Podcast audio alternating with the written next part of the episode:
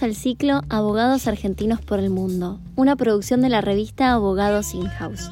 Vamos a conocer historias personales y experiencias profesionales de personas que se animaron a cumplir un sueño.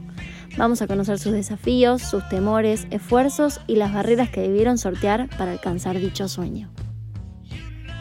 Bienvenidos a los ciclos Abogados Argentinos por el Mundo. Mi nombre es Augusto Bantienen, fundador y director académico de la plataforma de contenidos jurídicos masterlawglobal.com. La idea de estos ciclos, como todos saben, es compartir experiencias de vida con abogados expatriados, abogados argentinos. Y hoy vamos a hablar con Mateo García Fuentes. Hola Mateo, ¿cómo estás? Hola Augusto, un gusto. ¿Cómo andan? Bien, bien, muy bien. Gracias por sumarte a estos ciclos, a esta charla. Para conocimiento de la audiencia, Mateo vive en Inglaterra y trabaja nada más y nada menos que para la firma Sherman Sterling, que es una de las firmas líderes a nivel mundial. Es egresado de la Universidad de Rosario y fue a completar su LLM a la Queen Mary University en, en Inglaterra el año 2020. Entonces, la, primera pregunta que te quiero hacer, Mateo, es, ¿supiste desde siempre que querías eh, tener una experiencia en el exterior y hacer un LLM en el exterior? Eh, la verdad que, que no, yo, en un momento estaba, estaba cursando la carrera de Derecho eh, acá en, en, en, Rosario, en la Universidad Nacional de Rosario, y en primer lugar fue medio complicado plantearle a, a, a, mi familia que quería estudiar Derecho porque son todos ingenieros. Entonces era como el patito feo de la familia, porque ni siquiera es que tengo un tío o un pariente o un abuelo, nada, todos, todos matemáticos. Y bueno, arranqué la carrera, la verdad feliz de la vida, porque me gustó mucho, y tomé contacto con lo que es el derecho internacional y, y la posibilidad de pensar más allá de la jurisdicción de uno mismo, o incluso de la misma ciudad, porque incluso en Argentina, al tener digamos, a una organización federal, tenés códigos de rito en cada una de las provincias. Entonces uno siempre piensa que está atado a la ciudad o a la provincia donde estudió, ¿no? Y en el año 2017, si no me equivoco, fuimos con el equipo de arbitraje de la universidad a la Bismuth en Viena y, y la verdad que quedé impactado con, con, que existe otro mundo en el derecho, ¿no? Y que existe la posibilidad de salir al mundo y, y, y, que estamos muy bien preparados en Argentina y que no sos menos que nadie y que depende de uno mismo ir construyéndose su caminito y, y que hacer pie afuera es 100% posible. Y ahí es cuando... Qué, qué interesante. Ajá, sí, qué, no, no, qué interesante esto que decís, ¿no? De que no somos menos que nadie y que todo depende uh -huh. de uno mismo. Eso me parece muy interesante para destacar. Con lo cual un poco me respondiste una de las preguntas que te iba a hacer, que era cómo te contactaste con el derecho internacional. ¿Fue a partir de, del arbitraje, de la práctica arbitral? ¿Cómo fue eso? Contanos un poquito. Sí, eh, fue 100% a través de arbitraje. Eh, la universidad convocó a, a, que participáramos en el equipo, a una convocatoria en el equipo para participar al equipo de arbitraje. Y era la primera vez que la Universidad Nacional de Rosario iba a participar en el Bismuth y, y, bueno, digamos, me, me, anoté para participar y quedamos en el equipo y viajamos primero a, a París, a la ICC, después nos fuimos a Belgrado, eh, en Serbia, y finalmente terminamos en Viena, eh, donde era el evento, ¿no? Y, y, como te dije antes, la verdad que quedé impactado con, con la calidad que había, o sea, me, me impactó eso, la calidad, y dije, che, mirá el mundo que hay afuera eh, y, siendo abogado, ¿no? Y, siendo abogado argentino que lo podés buscar y lo podés lograr. Y ahí es cuando volví a Argentina y dije, eh, no, yo, yo, tengo sí o sí que con, continuar mi formación y estaba decidido en hacerlo en una universidad sujeta a derecho eh, anglosajón, ya sea en, en, Estados Unidos o en Inglaterra. Y opté por, por, el Reino Unido y, apunté a Queen Mary y ahí hice mi LLM en Commercial and Corporate Law. Uh, ¿Por qué Queen Mary?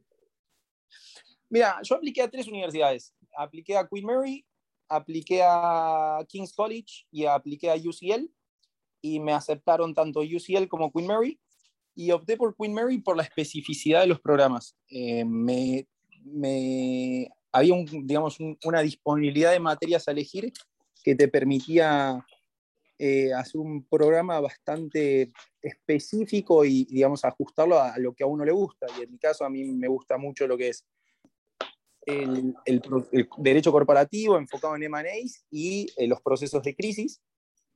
Y básicamente hice M&A, eh, una materia que se llama procesos de crisis, sujetos al derecho anglosajón, por supuesto, conflictos contractuales en el marco de circunstancias críticas.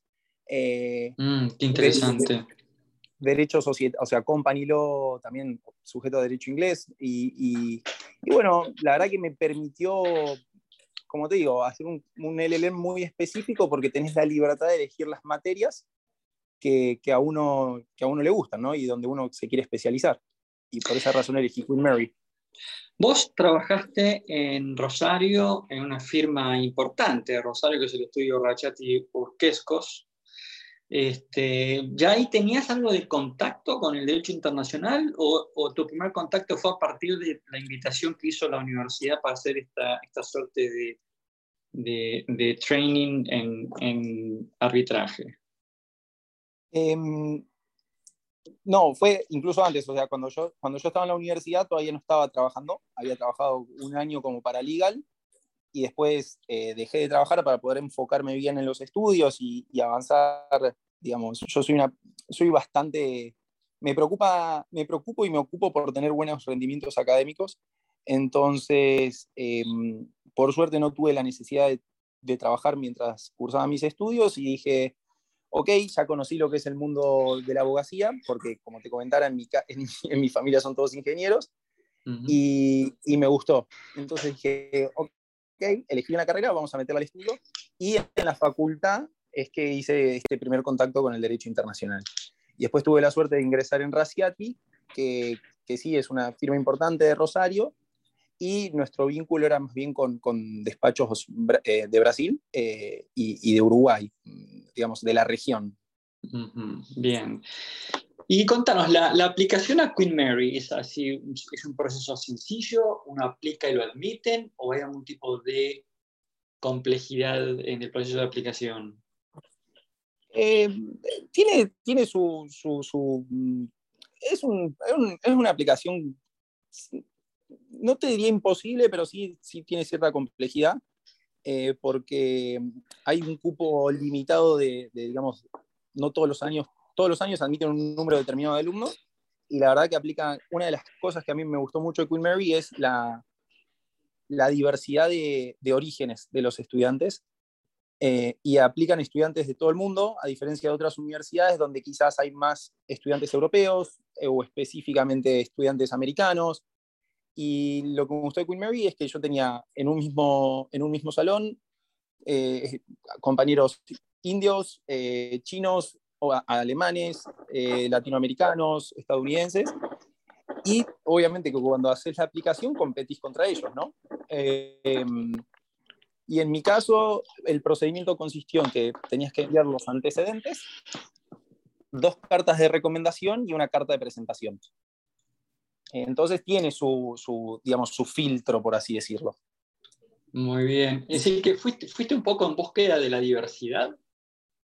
Sí, 100%, 100%. Y también en búsqueda de poder hacer una red de contactos pensando en el futuro, porque yo soy un convencido que las relaciones personales hacen la diferencia y que además de ser técnicamente impecable, que es lo importante, porque uno resuelve asuntos que impactan en el patrimonio de otras personas y por lo tanto hay que ser sumamente competente en ese sentido, las relaciones personales hacen la diferencia porque un vínculo interpersonal te puede abrir una puerta que necesitas para, digamos, garantizar el éxito empresarial del cliente.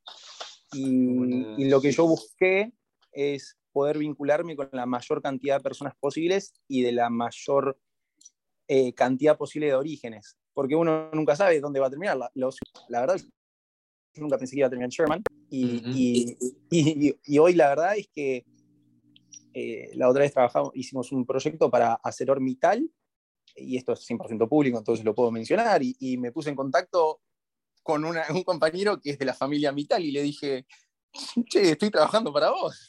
Y me dice, no, en serio, ¿cómo es esto? Entonces, es algo que no me hubiese podido ocurrir eh, si no iba a otra universidad. Bien, es cierto lo que decís y muy interesante.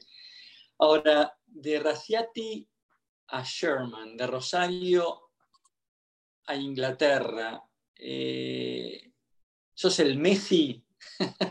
esto de. No, no se lo... Esto de. No, digo el Messi en el sentido de hacer este paralelo, ¿no?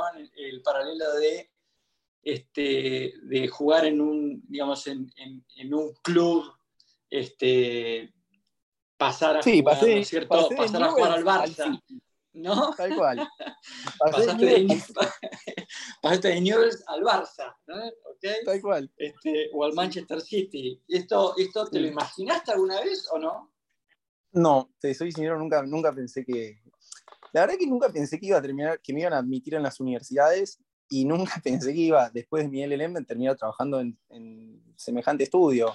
Eh, uno, viste, siempre se, se, se, imagina, bueno, después de mi LLM voy a, voy a tener un montón de ofertas, eh, voy a conseguir laburo. Y la verdad es que es muy competitivo el mercado y uno, por más que esté preparado, es uno más del montón. Y se da cuenta que compite con personas que quizás te hablan cuatro idiomas o tres idiomas, porque lo, que pasa es que los europeos, por lo menos mis compañeros, siempre lo que pasaba es que uno de sus padres era, francés y su madre era española. Entonces te hablaban francés, español e inglés. Y seguramente te hablaban algún otro idioma.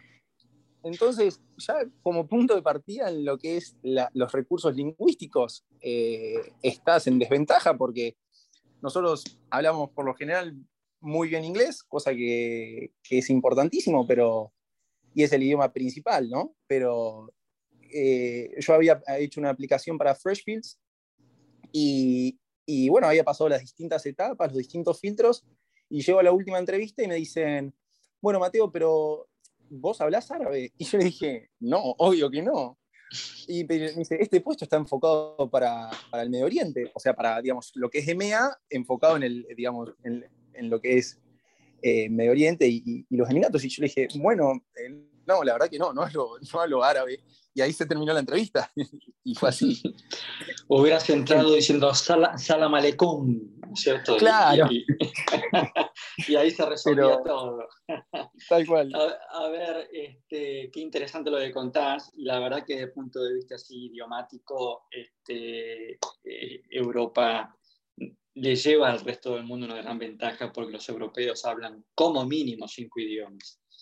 Este, con lo cual, eh, ¿a qué edad aplicaste para ir a hacer el LLM a Queen?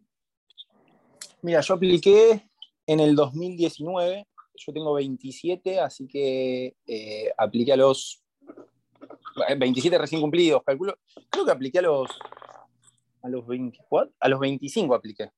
Bien. Y hablabas, recién, y hablabas recién del inglés. ¿Tenías un buen inglés? Sí, yo tuve la suerte de ir a, un, colegio bilingüe. Entonces, desde chiquito estudié inglés toda mi vida y después eh, me fui con unos amigos, sacamos la visa de trabajo de Australia y nos fuimos a trabajar un, par de meses a Australia mientras estábamos en la universidad y, y, entonces ahí la verdad que en Australia no es, eh, no sé, por darte un ejemplo, no es que te vas a, a trabajar a Los Ángeles o a Miami, que bueno, habla todo el mundo español. Nos fuimos a Australia y encima es un inglés súper cerrado, súper difícil y, y sí o sí, para conseguir trabajo tenías que hablar inglés, en el trabajo tenías que hablar inglés.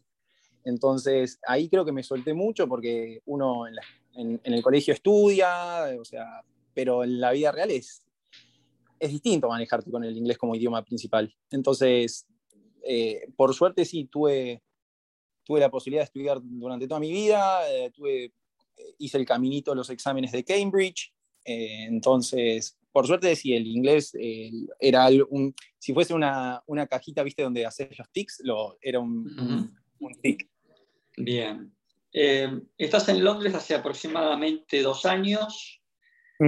Eh, pandemia de por medio, para aquellos que escuchen este podcast dentro de muchos años, hay que avisar, hay que, hay que contarles que el mundo sufrió una pandemia de COVID-19 donde estuvimos todos encerrados durante muchísimo tiempo, con lo cual vos llegaste justo, digamos, en el peor momento, ¿Cómo te impactó esto en lo social? ¿Cómo te impactó esto en lo laboral?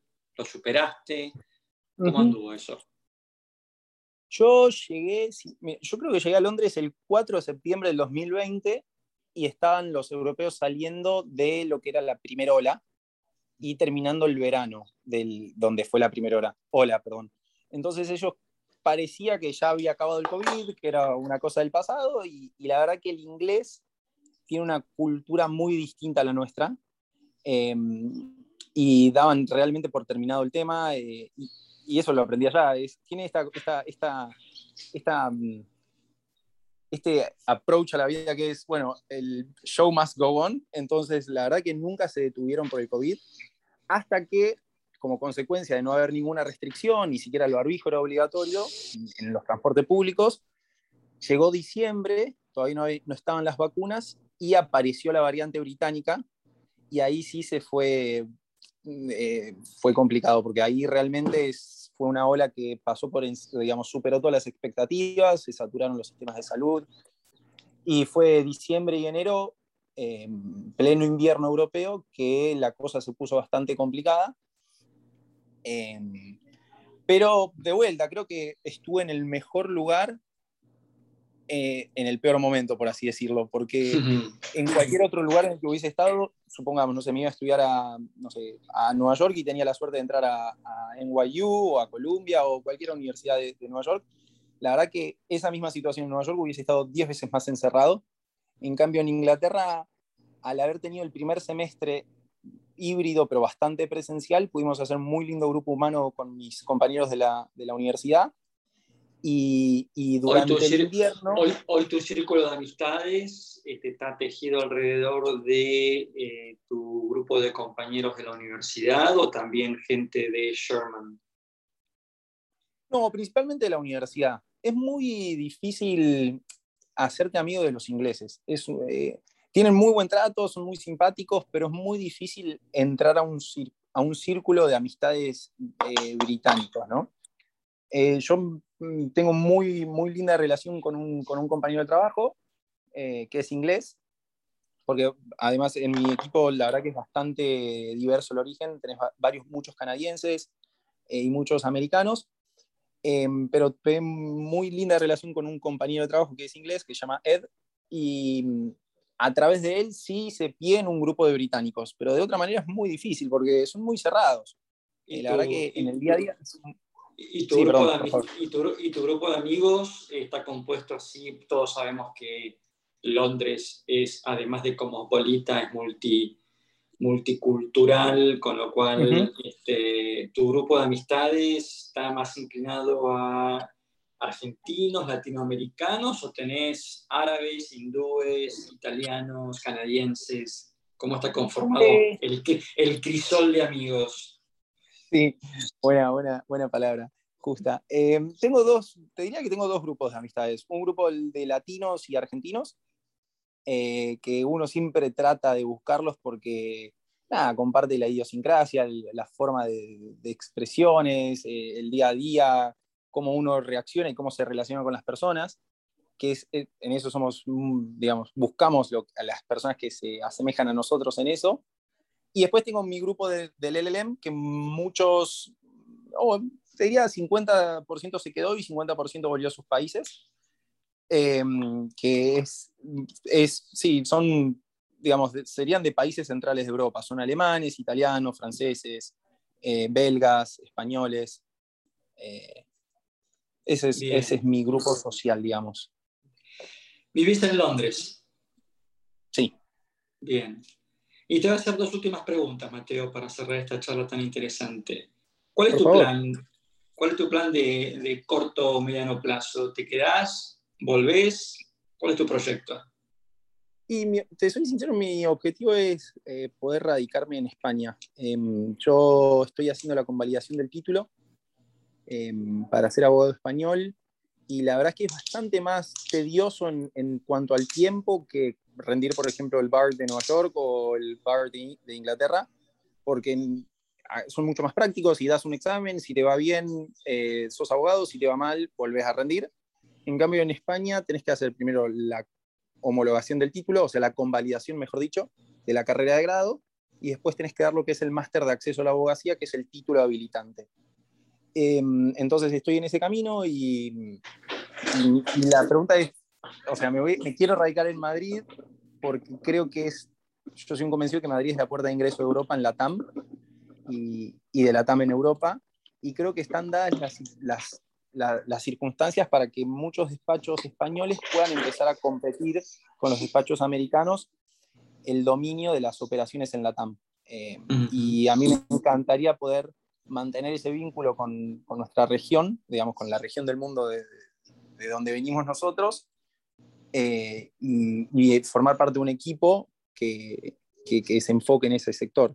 Porque la verdad es que hoy, estando en Londres, estoy exclusivamente vinculado con Estados Unidos y determinados países de Europa. Bien. Mateo, para terminar, este, sos abogado de Rosario, egresado de la Universidad Nacional de Rosario, trabajaste en Raciati, hoy vives en Londres y trabajas nada más que nada menos para la firma Sherman Sterling, una de los top five a nivel mundial, ¿no? Entonces, la pregunta que te quiero hacer, y te voy a dar dos opciones. Este, ¿Perseverancia o suerte? Eh, ay, qué difícil la respuesta. No, yo creo que es perseverancia. Uno, uno es, hay que, creo que uno, o sea, es una mezcla de las dos, pero la suerte solo no alcanza. Creo que es dedicarle mucho tiempo a, plantearse un objetivo a largo plazo y trabajar mucho por ese objetivo. Em, creo que, es eso, es meterle, meterle a, los, a, los, objetivos y proyectos que uno tiene y, y poner todas las energías en eso porque lo peor, por lo menos lo que yo siempre pensaba, lo peor que puede pasar, que me puede pasar es qué hubiese sido si no lo hubiese intentado. Porque si lo intento y no se da, bueno, no se dio. Pero si no lo intenté, creo que me lo hubiese, hubiese sido algo que no me lo, no me lo hubiese perdonado. Entonces creo que es perseverancia. Excelente. Hemos conversado con Mateo, Mateo García Fuentes, abogado argentino que vive en Londres, Inglaterra, trabaja para la firma Sherman Sterling y nos deja, ¿no es cierto?, esta enseñanza, ¿no? De que si bien hay una cuota de suerte, ninguna duda, que muy importante es el esforzarnos y el ser perseverantes. Y también destaco algunas cosas que Mateo nos compartió. Estamos en un mercado muy competitivo, pero todo depende de uno y que nosotros, los argentinos, no somos menos que otros y que estamos bastante bien formados. Esperamos que este podcast les haya gustado y los invitamos a que nos continúen acompañando en un próximo podcast de Abogados Argentinos por el Mundo.